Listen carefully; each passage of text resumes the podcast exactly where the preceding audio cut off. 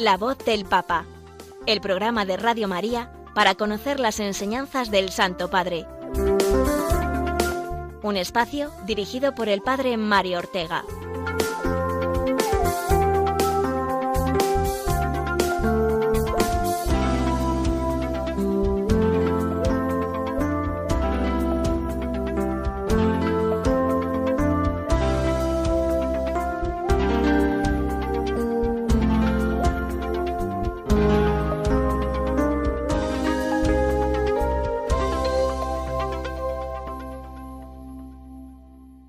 Buenos días, queridos amigos oyentes de Radio María. De nuevo estamos con ustedes para escuchar juntos la voz del Papa y vivir esa comunión con la Iglesia, que es comunión con el mismo Cristo en la persona de su vicario en la tierra, el romano pontífice. Es siempre una alegría para el cristiano compartir la fe. Y la fe no se puede compartir sino dentro de esa unidad de vida y de amor que Jesucristo ha regalado a su Iglesia una unidad que encuentra una expresión visible en la figura del Santo Padre, que nos conecta no sólo entre nosotros, miembros del pueblo de Dios y cuerpo místico de Cristo, sino también con todo el magisterio multisecular de la Iglesia hasta llegar a su origen, Jesús y la roca que él instituyó en la figura de San Pedro. Con esta mirada de fe, que tiene que guiar siempre nuestra vida cristiana, nos disponemos a conocer y comentar la enseñanza del Santo Padre Francisco.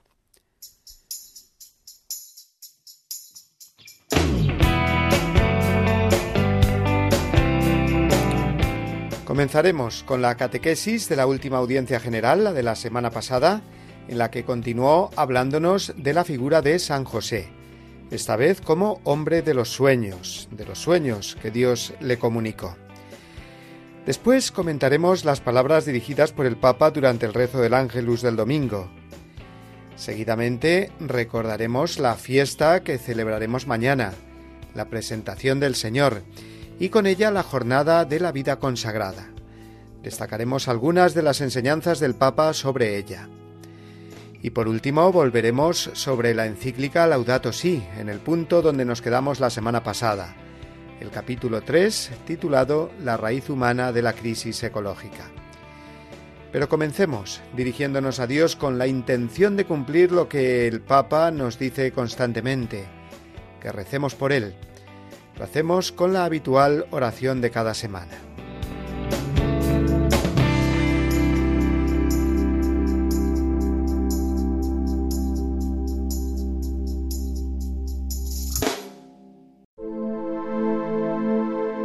Oración por el Papa Francisco Señor Jesús, tú eres el buen pastor, siempre satisfaciendo nuestras necesidades y conduciéndonos a la vida eterna. Te damos gracias por el Papa Francisco, tu vicario en la tierra, siervo de los siervos de Dios. Dale santidad y fuerza para llevar a cabo su misión y que sea para el mundo un signo de tu amor y una clara voz de verdad, de justicia y de la santidad de la vida humana. Que todo lo que diga y haga nos acerque más a ti, que vives y reinas por los siglos de los siglos. Amén.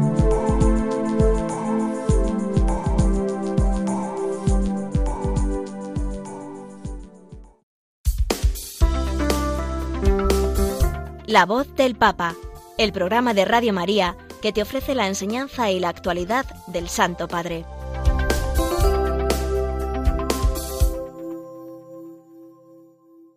Otro miércoles más, el pasado, que el Papa dedica su catequesis de la Audiencia General a la figura de San José. Ya van nueve, cada semana destacando un aspecto de la vida del Santo Esposo de María que le da pie a tocar temas fundamentales de la vida cristiana. Todo ello mediante ideas sencillas, muchos ejemplos y las preguntas a modo de examen de conciencia que Francisco siempre suele lanzarnos.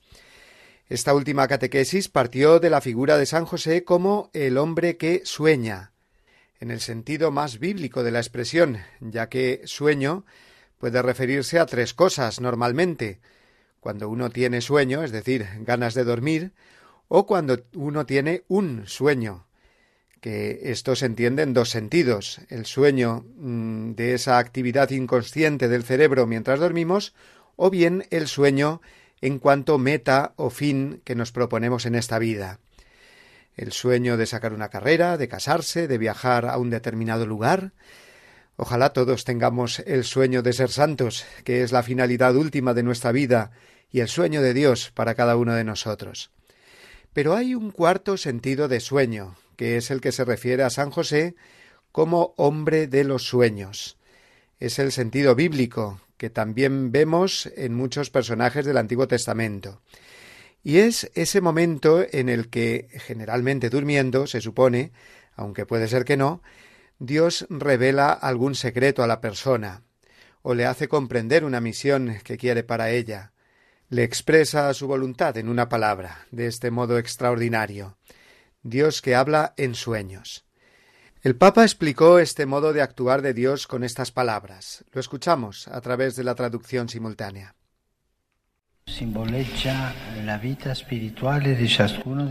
El sueño simboliza la vida espiritual de cada uno de nosotros, ese espacio interior que cada uno está llamado a cultivar y custodiar, donde Dios se manifiesta y a menudo nos habla.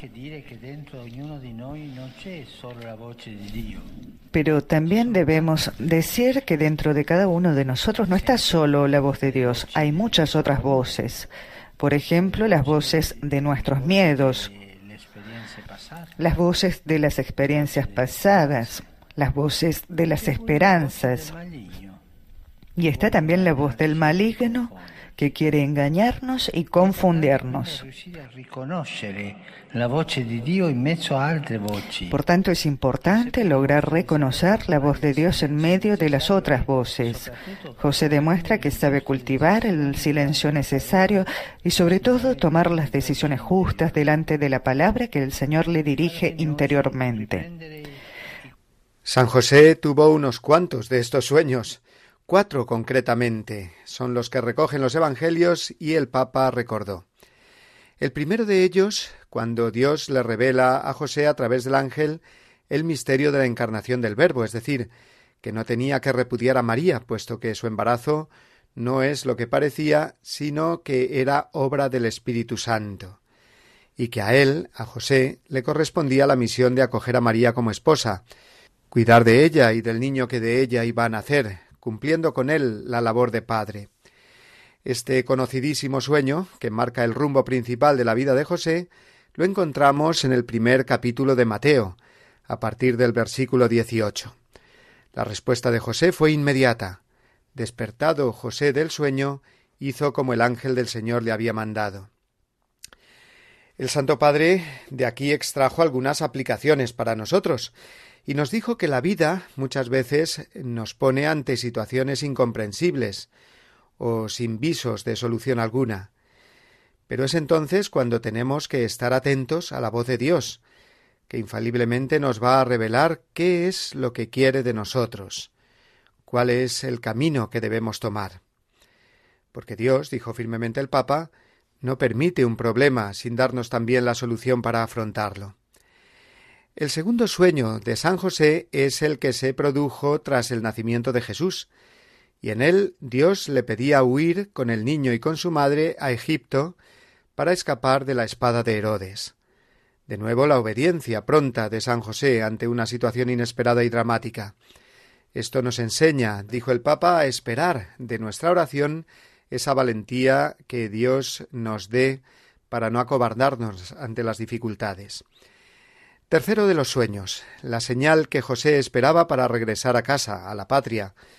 Dios le revela en sueños que Herodes ha muerto y él emprende con su mujer y con Jesús el camino de vuelta. Y durante ese camino es donde recibe la última de las revelaciones oníricas que recoge el Evangelio. Onírica, qué palabra eh, rara, ¿no? Significa precisamente eso, relativa a los sueños, ya que sueño se dice en griego oneiros. Bueno, el caso es que este cuarto sueño es el que dirige los pasos de la Sagrada Familia hasta Nazaret, en Galilea. San José había escuchado que Arquelao, el hijo del tirano Herodes, había heredado el trono de su padre en Judea, y ante ese miedo natural que siente, Dios eh, se revela de nuevo indicándole el camino de Galilea. Llegados a este punto de su catequesis, eh, puesto que estaba hablando de la oración en los momentos difíciles, el Papa Francisco se detuvo a pensar en las personas que están aplastadas por el peso de la vida y ya no logran esperar ni rezar, dijo, y pidió a San José que les ayude a abrirse al diálogo con Dios, para reencontrar luz, fuerza y paz. Concretamente fijó su atención en los padres que sufren por los hijos. En primer lugar, los padres que tienen hijos enfermos, con enfermedades crónicas. También, y esto ha sido lo que más han destacado muchos medios, por los padres dijo que tienen hijos con orientaciones sexuales diferentes. El Papa estaba describiendo situaciones dolorosas para los padres e incluyó estos casos. No es que en ningún momento pretendiera entrar en el aspecto moral de este problema. Pidió a San José que los padres ante esta situación de hijos presuntamente homosexuales sepan gestionar esto sin actitudes condenatorias hacia los hijos. Pero esto no es nada nuevo. Es lo que dice el Evangelio y la enseñanza de la Iglesia, que a todas las personas, más aún a los hijos, hay que tratarlos con toda la caridad y la comprensión. Sin actitudes condenatorias quiere decir, claro está, sin rechazar a los hijos, porque siempre son hijos. Y aquí recordó también a los padres que han perdido algún hijo por enfermedad o accidentes, muchas veces provocados por comportamientos frívolos o imprudentes, chiquilladas, dijo literalmente el Papa, e igualmente habló de los hijos con problemas en los estudios y que no van adelante, y la cruz que supone eso para los padres. A todos los padres en situaciones como las descritas pidió que se fijen en San José, que aprendan de él a no asustarse y recurran a él en la oración. Pidamos al Señor que dé a todos los padres y a todas las madres esta valentía que dio a San José, concluyó el Papa. Y después aclaró eh, la naturaleza de la oración, lo que no debe ser, es decir, algo abstracto y alejado de la realidad, y lo que sí debe ser, una práctica siempre unida a la caridad. Escuchemos sus palabras de nuevo.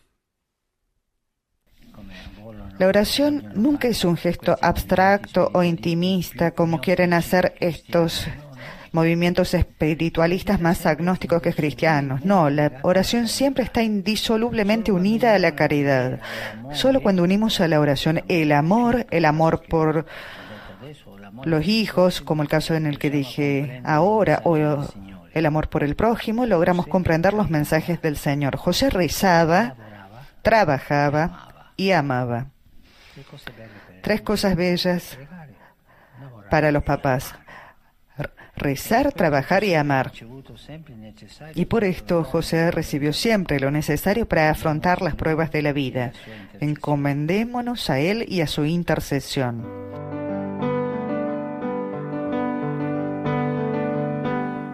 Y finalmente, como viene siendo habitual en estas catequesis sobre San José, dirigió a este santo una oración en la que recoge todo lo tratado en la catequesis. La escuchamos, la hacemos nuestra y después enlazaremos ya con el resumen que el Papa hizo de su catequesis al final de la audiencia. San José, tú eres el hombre que sueña. Enséñanos a recuperar la vida espiritual como el lugar interior en el que Dios se manifiesta y nos salva. Quita de nosotros el pensamiento de que rezar es inútil. Ayuda a cada uno de nosotros a corresponder a lo que el Señor nos indica. Que nuestros razonamientos estén irradiados por la luz del Espíritu, nuestro corazón alentado por su fuerza y nuestros miedos salvados por su misericordia. Amén. Queridos hermanos y hermanas, en la catequesis de hoy reflexionamos sobre San José como hombre que sueña. Los sueños simbolizan la vida espiritual de cada persona, ese espacio interior donde Dios se manifiesta y nos habla. Pero en nuestro interior también hay otras voces que pueden condicionarnos y confundirnos, por ejemplo, nuestros miedos. Y por eso es importante aprender a hacer silencio como San José para reconocer la voz de Dios y discernir lo que Él nos quiere revelar. El Evangelio menciona cuatro sueños que tuvieron a José como protagonista. Escuchando la palabra que Dios le dirigía por medio de esos sueños y respondiendo a ella con obediencia y docilidad, José encontró la fuerza y la valentía necesarias para poder afrontar las dificultades. También nosotros, por medio de la oración, aunque tengamos que enfrentar problemas que parecen no tener solución, podemos experimentar la presencia de Dios que nos ilumina, que nos transforma y que nos sostiene.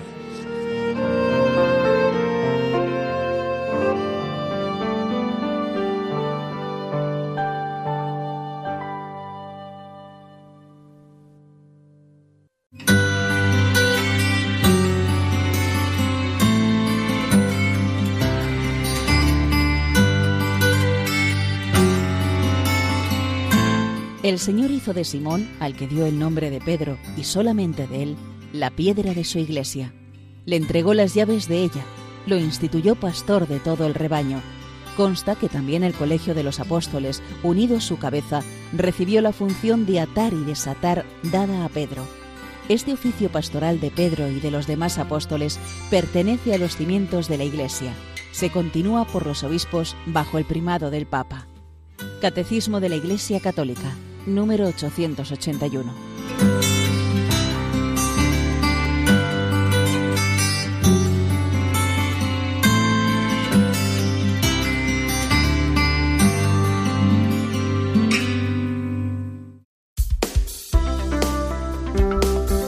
La voz del Papa, el programa de Radio María que te ofrece la enseñanza y la actualidad del Santo Padre.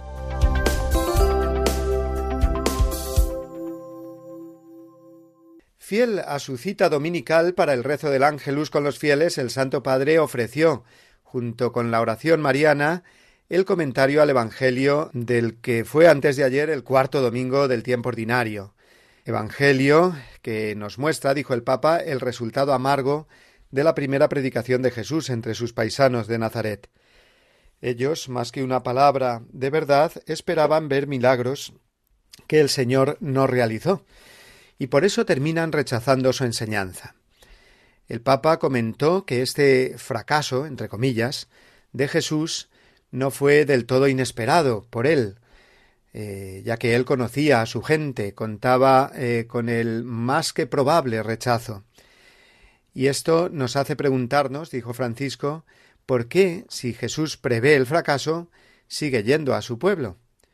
O dicho de otra manera, ¿Por qué hacer el bien a personas que no están dispuestas a aceptarte?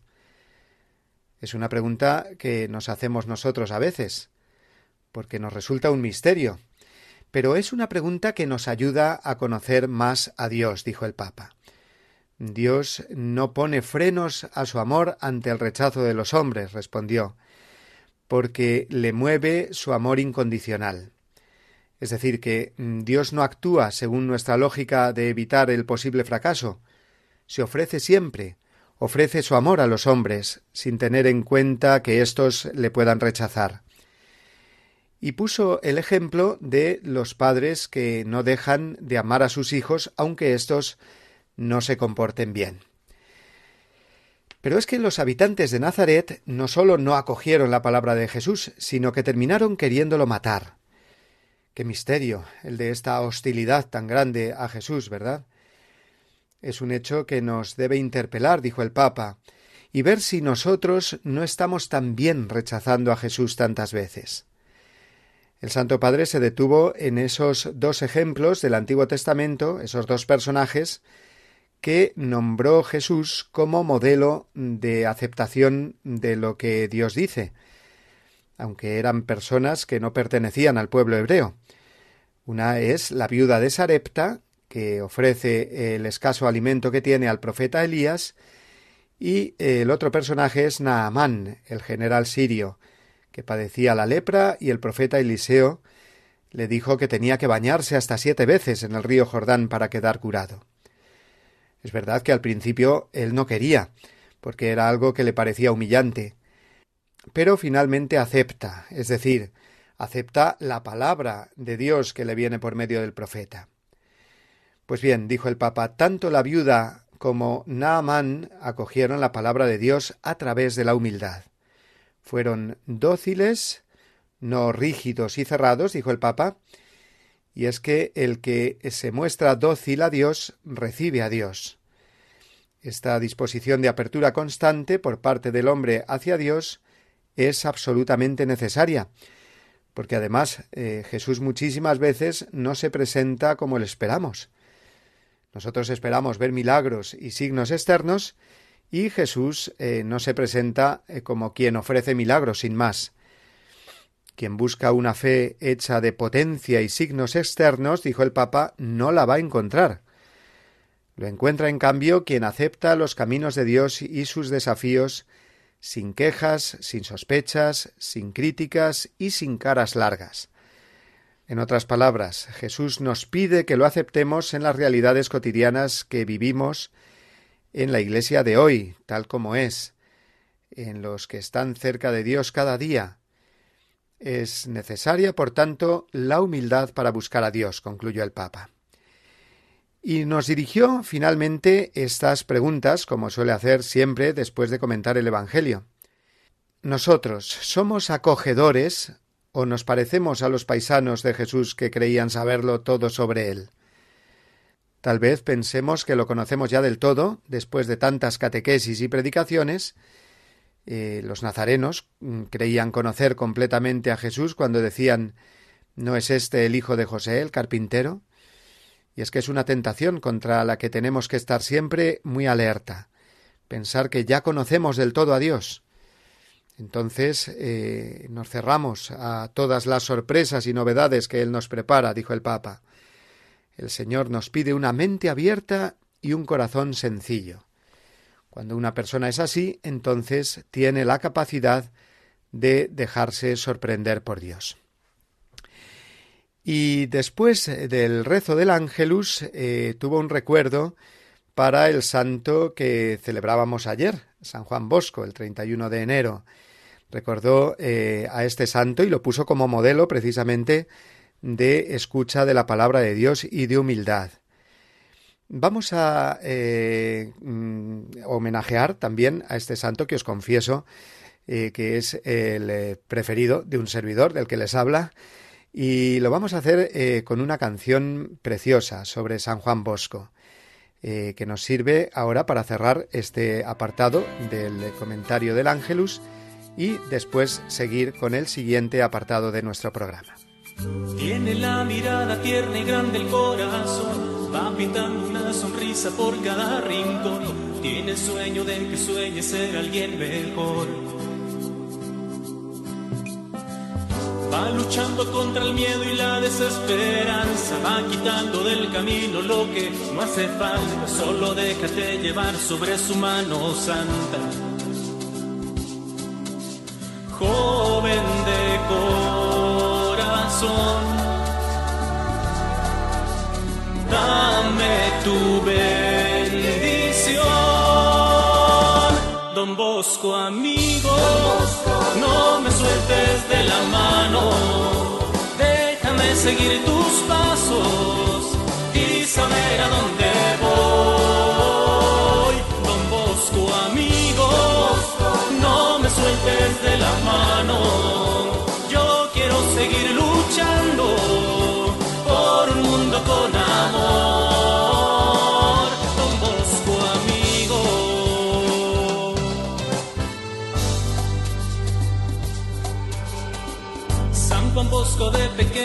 supo su misión, salvar a la juventud con bondad y amor, cada niño, cada joven, cada alma de Dios. Levantemos nuestras manos, alcemos la voz, vamos a gritar su nombre a todo pulmón. Don Bosco,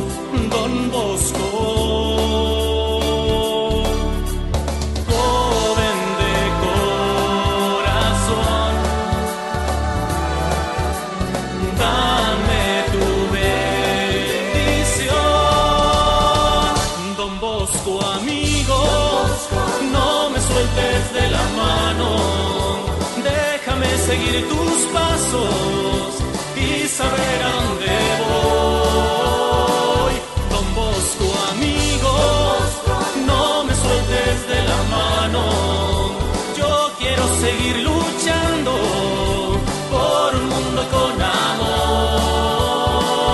Don Bosco, amigo, no me sueltes de la mano.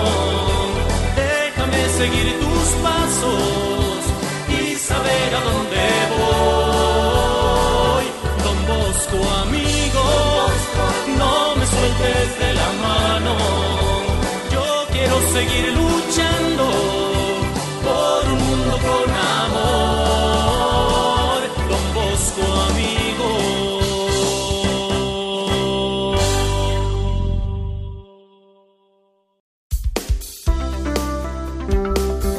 La voz del Papa, el programa de Radio María que te ofrece la enseñanza y la actualidad del Santo Padre.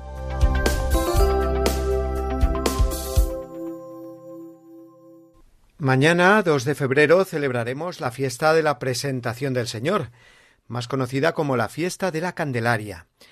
Desde hace 26 años lleva celebrándose en este día, además, la Jornada Mundial de la Vida Consagrada, que fue instituida por San Juan Pablo II en el año 1997. En aquella primera ocasión, el Santo Papa polaco explicó los motivos de la celebración de esta jornada. Son tres. El primero, palabras textuales suyas, responder a la íntima necesidad de alabar más solemnemente al Señor y darle gracias por el gran don de la vida consagrada que enriquece y alegra a la comunidad cristiana con la multiplicidad de sus carismas y con los edificantes frutos de tantas vidas consagradas totalmente a la causa del reino. O sea que todos demos gracias a Dios por la vida consagrada en la Iglesia. En segundo lugar, esta jornada tiene como finalidad promover en todo el pueblo de Dios el conocimiento y la estima de la vida consagrada, porque desgraciadamente es muy poco el conocimiento de tanta variedad eh, que hay de vida consagrada en la Iglesia. Y el tercer motivo, dirigido directamente a las personas consagradas, invitarlas a celebrar juntas y solemnemente las maravillas que el Señor ha realizado en ellas, para descubrir con más límpida mirada de fe los rayos de la divina belleza derramados por el Espíritu en su género de vida, y para hacer más viva la conciencia de su insustituible misión en la Iglesia y en el mundo. Eran las palabras del el Papa San Juan Pablo II. El Papa Benedicto, por su parte, durante los años de su pontificado, dedicó preciosas homilías y discursos a la vida consagrada, sobre todo eh, cada año en la celebración del 2 de febrero. Y el Papa Francisco, que recordemos pertenece, como jesuita que es, a la vida religiosa, también ha tenido memorables intervenciones dirigidas a los consagrados, religiosos, sociedades de vida apostólica e institutos seculares. Recuerdo con mucho agrado participar, cuando residía en Roma, de las solemnes celebraciones en la Basílica de San Pedro, primero con Benedicto XVI y luego con Francisco. En esa larga procesión de las candelas, desde el atrio de entrada de la basílica hasta el altar mayor, y cómo la inmensa variedad de carismas estaban representados allí en cientos de congregaciones religiosas, contemplativas, misioneras, las dedicadas a la educación o a los enfermos, y también laicos consagrados de institutos seculares y miembros de nuevas formas de vida consagrada. Fue especialmente emotivo e histórico el 2016, con aquella celebración del Año de la Vida Consagrada.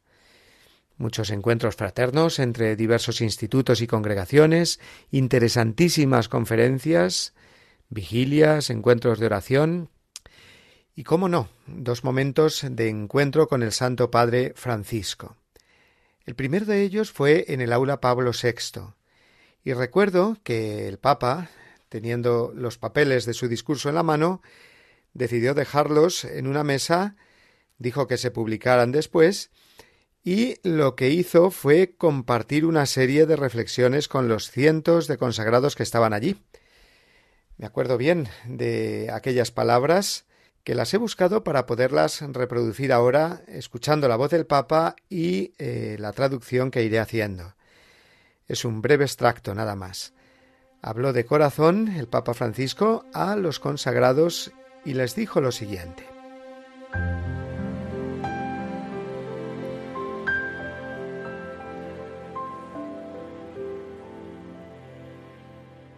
Uomini e donne consacrate, ma no per allontanarmi Sed hombres y mujeres consagradas, pero no para alejarse de la gente y tener todas las comodidades. No, per avvicinarmi e capire No, sedlo para acercaros y comprended la vida de los cristianos y de los no cristianos.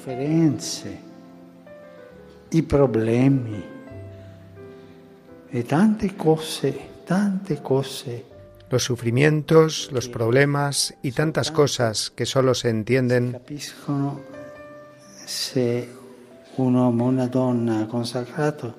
si un hombre o una mujer consagrada se convierte en un prójimo. nella prossimità.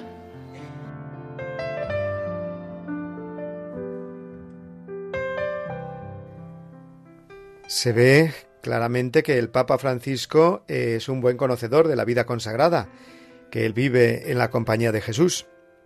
Sean pues sus palabras un homenaje hoy a tantos consagrados que escuchan cada semana nuestro programa y todos los días en Radio María. Y para ellos pedimos al Señor la fidelidad y la alegría en su consagración, un verdadero espíritu fraterno en sus comunidades y también un renovado ardor apostólico. Y los demás, eh, ya saben, mañana a los consagrados y consagradas que conozcan, no se olviden de felicitarlos en su día y de pedir por ellos. Y también, como no, por las vocaciones a la vida consagrada en sus muy distintas formas y carismas.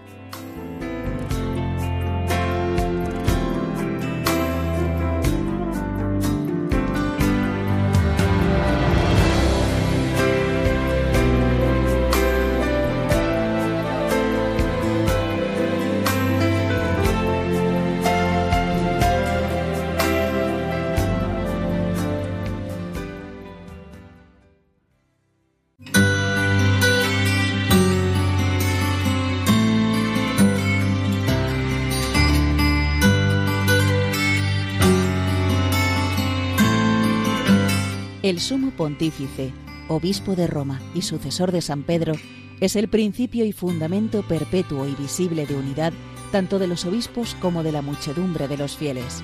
El pontífice romano, en efecto, tiene en la Iglesia, en virtud de su función de vicario de Cristo y pastor de toda la Iglesia, la potestad plena, suprema y universal que puede ejercer siempre con entera libertad. Catecismo de la Iglesia Católica, número 882.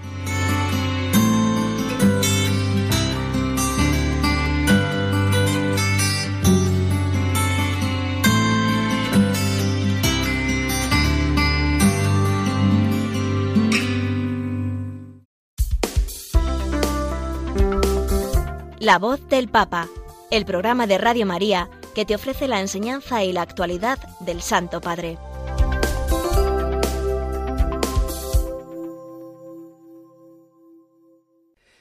Continuamos nuestro programa entrando ahora en el comentario de la encíclica Laudato Si, que es el que nos ocupa durante estas semanas. Concretamente hoy entramos en el capítulo tercero. Les confieso que cuando se publicó esta encíclica sobre el medio ambiente hace siete años, no tuve ocasión de realizar una lectura tan profunda como la que estoy haciendo ahora eh, para comentarla en este programa, compartiéndola con ustedes. Y he de decir que me está sorprendiendo muchísimo, muy positivamente, tanto por el contenido como por la continuidad que se ve con el magisterio anterior, sobre todo el de San Juan Pablo II, que tantas veces habló del cuidado de la creación y de todos los aspectos colaterales que este cuidado conlleva. Después de haber analizado en el capítulo segundo de Laudato Si, titulado El Evangelio de la Creación, eh, vimos cómo mm, desde la mirada a la naturaleza se descubre no sólo al Creador, sino también al hombre y la misión que Dios le ha encomendado. Vimos además cómo el respeto amoroso de la naturaleza se corresponde con el mensaje de Cristo, que con su muerte y resurrección ha renovado todo el cosmos. Pues bien, con estos presupuestos afrontamos hoy el capítulo tercero, titulado La raíz humana de la crisis ecológica, o lo que es lo mismo, ver cómo el evidente y vertiginoso progreso en la ciencia y la tecnología estos dos últimos siglos no se ha correspondido en igual proporción con un progreso ético, moral. Y este es el motivo de la crisis ecológica actual, que no es separable de las otras crisis humana, social, económica, política. De hecho, el Papa Francisco nos hace ver la raíz común que todas estas crisis tienen, que no es otro que el abusivo dominio del hombre sobre la creación, incluido el propio hombre en todas sus facetas. Cuando decimos eso de que qué mal está todo, en realidad no es que sean todas las cosas distintas, sino que hay una misma raíz y una misma lógica en el desarrollo del mal. Veamos cómo lo explica el Papa. La humanidad ha ingresado en una nueva era en la que el poderío tecnológico nos pone en una encrucijada, por un lado, nos alegramos y celebramos los avances que amplían las posibilidades, especialmente en los campos de la medicina, la ingeniería y las comunicaciones, mm, lo cual nos muestra el valor de la eh, tecnociencia bien orientada para el progreso de la calidad de vida del ser humano, pero por otro lado, no podemos negar que la biotecnología, la energía nuclear, el conocimiento de nuestro propio ADN, y otras capacidades que hemos adquirido nos dan un tremendo poder, dice el Papa. O mejor dicho, se lo dan a quienes tienen esos conocimientos y el control político o económico sobre ellos, de manera que a nadie se le oculta que esto es fuente de grandes eh, injusticias y desigualdades, así como el temor constante eh, que tenemos de ser manipulados y engañados por esos nuevos poderosos, es decir, los que tienen en sus manos el poder tecnológico, el poder político, el poder económico o el poder eh, a través de los medios de comunicación social. Esto lo estamos viendo eh, cada día, especialmente ahora con el tema de la pandemia, eh, las informaciones contradictorias que nos llegan, la impresión de que tantas veces nos manipulan, que no nos podemos fiar. En fin, el Papa se pregunta en el número 104 de la encíclica ¿En manos de quiénes está y puede llegar a estar tanto poder? Es tremendamente riesgoso que resida en una pequeña parte de la humanidad, dijo. Y es que, continúa el Santo Padre, nos hemos visto desnudos y expuestos a nuestro propio poder y ver cómo éste se descontrola y nos subyuga de mil formas. Y es muy interesante la idea que el Papa ofrece ahora. Dice, lo que ha cambiado es que antes había un respeto por la naturaleza misma, respeto en último lugar al Creador que había puesto en ella unos límites a la acción del hombre. Es decir, que progresábamos en función de, de lo que la naturaleza nos permitía. Ahora, sin embargo, da la impresión de que no, que se ha adueñado del hombre una técnica de posesión, dominio y transformación radical de la naturaleza, no importando nada, si la naturaleza dice algo muy claro, como por ejemplo que eres hombre o mujer, que el embrión es persona, que la vida misma es sagrada hasta el momento de la muerte natural, pues eso ya se pone en duda y el hombre actual, con criterios solamente utilitaristas y movido solo por las posibilidades que le ofrece el eh, poder eh, científico, económico o político, impone un dominio absoluto y amoral sobre la creación. Un dominio de unos cuantos sobre toda la humanidad, al final. Dominio, eh, por supuesto, también, eh, como hemos dicho, de la economía y la política y eh, la imposición de normas de conducta o de pensamiento. Dice Francisco, citando a Romano Guardini, el hombre que posee la técnica sabe que en el fondo ésta no se dirige a la utilidad ni al bienestar, sino al dominio. El dominio en el sentido más extremo de la palabra. Fin de cita. O sea que se ha producido un avance tan ciego de la técnica que la vida pasa a abandonarse a las circunstancias condicionadas por la técnica misma, entendida como el principal recurso para interpretar la existencia. Ya no es el esto es bueno o malo, eh, sino si esto se puede hacer es bueno. Porque se trata del progreso y tú quieras o no, te tienes que acomodar. Por eso aclara con mucha lucidez el Papa que la cultura ecológica no se puede reducir a una serie de respuestas urgentes y parciales a los problemas medioambientales que van apareciendo, que si ahora se recicla esto, que no tires los plásticos aquí, cómprate un coche eléctrico, etcétera. No, no es este el problema, digamos, de la ecología ni lo que tenemos que eh, entender por ecología, sino que se trata de una mirada distinta, un pensamiento, una política, un programa educativo, un estilo de vida nuevo y también una espiritualidad renovada, que conformen todo ello una resistencia contra esa dictadura tecnocrática y relativista que esclaviza nuestro mundo. Francisco dice que cada vez parece que estamos más convencidos de que el avance de la ciencia y de la técnica no equivale al avance de la humanidad y de la historia, pero experimentamos también cómo se hace difícil no dejarse llevar por las constantes novedades y no detenerse para recuperar la profundidad de la vida.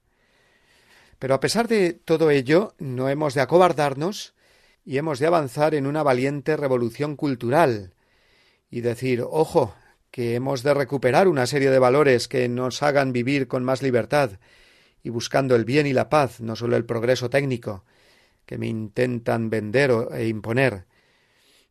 Esta es la idea que va subrayando el Papa durante todo el capítulo tres de Laudato Si, que ha de ser la naturaleza y la realidad misma la que pongan los límites a la acción del hombre y no al revés, si queremos que haya un desarrollo verdaderamente humano. Y esto tiene sus consecuencias prácticas. Por ejemplo, que no nos podemos fiar de quienes van de ecologistas por la vida y luego son los primeros en no reconocer en la realidad misma el valor de un pobre, de un embrión humano o de una persona con discapacidad, por poner algunos ejemplos, dice el Papa. Porque todo está conectado, y no puede haber ecología sin una adecuada antropología, es decir, un respeto por el ser humano. No se puede proponer una relación con el ambiente aislada de la relación con las demás personas y con Dios. Y dado que todo está relacionado, el Papa afirma claramente en el número 120 de Laudato Si que no es compatible la defensa de la naturaleza con la justificación del aborto. Son palabras textuales del Papa muy claras, como estas otras que siguen.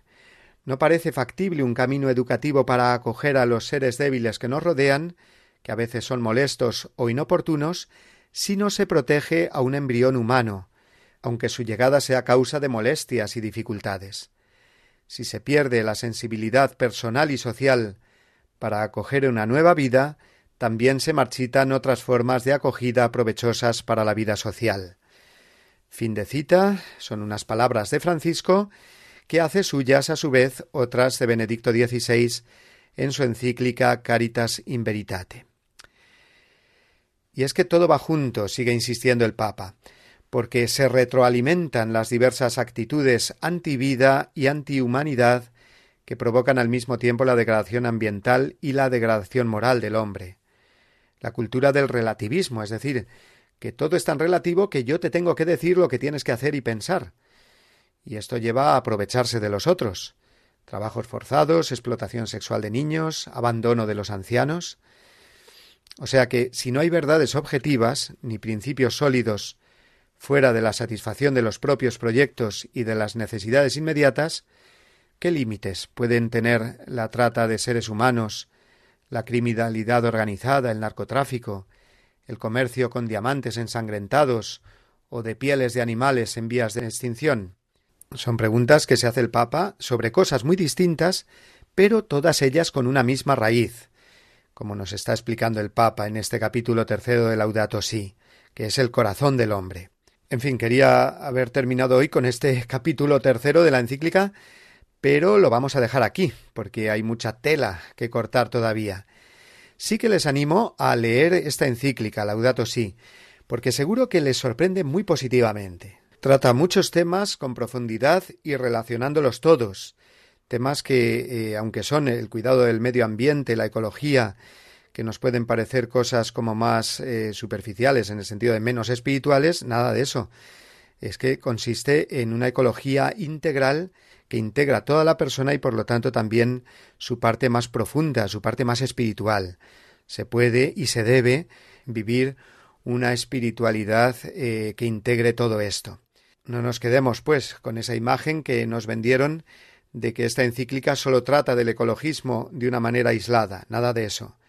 Es una enseñanza muy amplia y profunda, inspirada, recordémoslo, en esa eh, oración o himno de las criaturas de San Francisco de Asís, que lo ponemos muchas veces y vamos a hacerlo hoy también, porque creo que por mucho pan no es mal año y que aunque ya lo hemos hecho más veces, la volvemos a escuchar ahora como mejor resumen, hecho oración de todo lo que el Papa nos enseña el Laudato Si.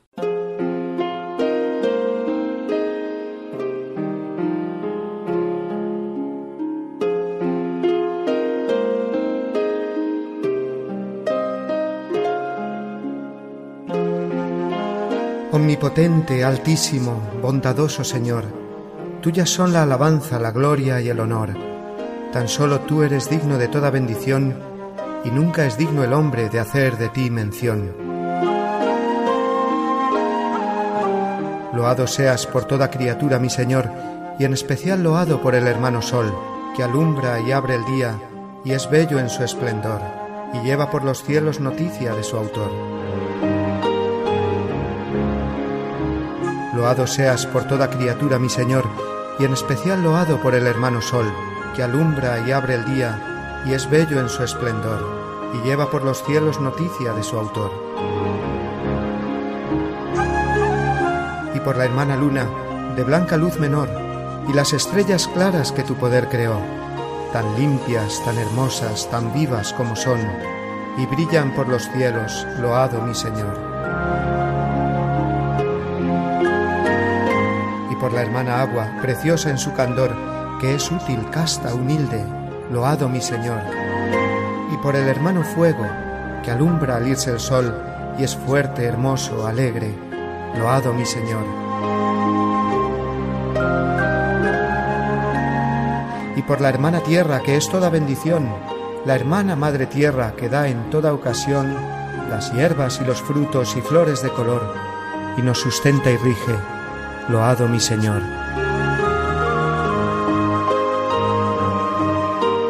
Y por los que perdonan y aguantan por tu amor los males corporales y la tribulación, felices los que sufren en paz con el dolor, porque les llega el tiempo de la consolación.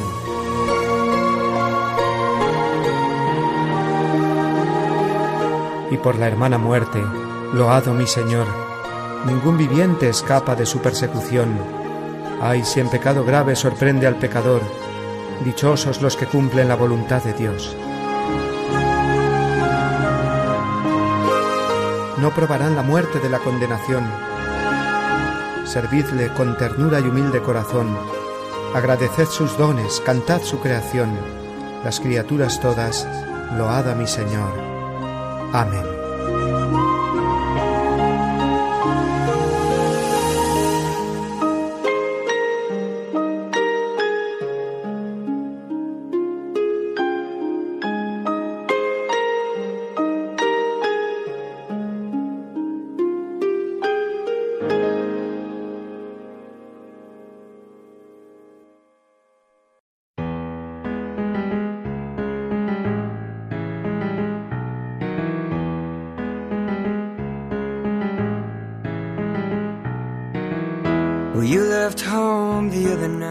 Se acerca la hora de finalizar nuestro programa, amigos, y de prepararnos ya para el rezo del Ángelus desde nuestra capilla de los estudios centrales de Radio María en Madrid. Hemos recorrido juntos la enseñanza del Papa durante los últimos siete días, así como la que se contiene en su encíclica Laudato Si. Y le hemos dado gracias a Dios porque la palabra del Papa es siempre luz para el cristiano y ocasión para profundizar en nuestra fe y afianzarnos en ella. Como cada semana les recordamos también nuestro correo electrónico, el de este programa me refiero, y al que pueden escribirnos con sus preguntas, sugerencias o comentarios que recibiremos con mucho gusto. Es el siguiente, la voz del papa arroba radiomaria.es. La voz del papa, todo junto, arroba radiomaria.es. Asimismo, saben que pueden encontrar este programa de hoy o los de semanas anteriores entrando en la página web de Radio María, www.radiomaria.es y buscando el apartado de los podcasts donde se contienen todos los programas de esta emisora. Todo un arsenal de programas, presentes y pasados. Ahí los pueden volver a escuchar, descargar o compartir, teniendo además la posibilidad de colaborar con algún donativo que es justo y necesario para el sostenimiento de nuestra querida radio. Pues nada más, queridos amigos, me despido hasta el martes que viene deseándoles a todos una feliz semana y dejándoles ahora con la bendición que escuchamos recibida del mismo Papa Francisco. Adiós amigos.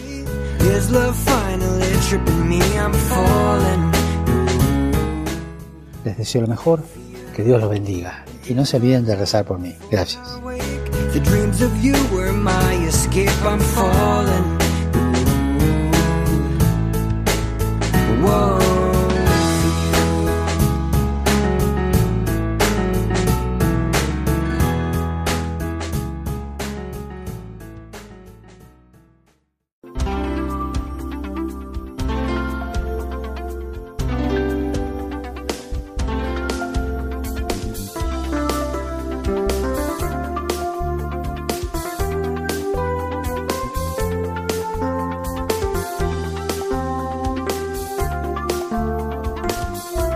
Han escuchado La voz del Papa, el programa de Radio María para conocer las enseñanzas del Santo Padre. Es un espacio dirigido por el Padre Mario Ortega.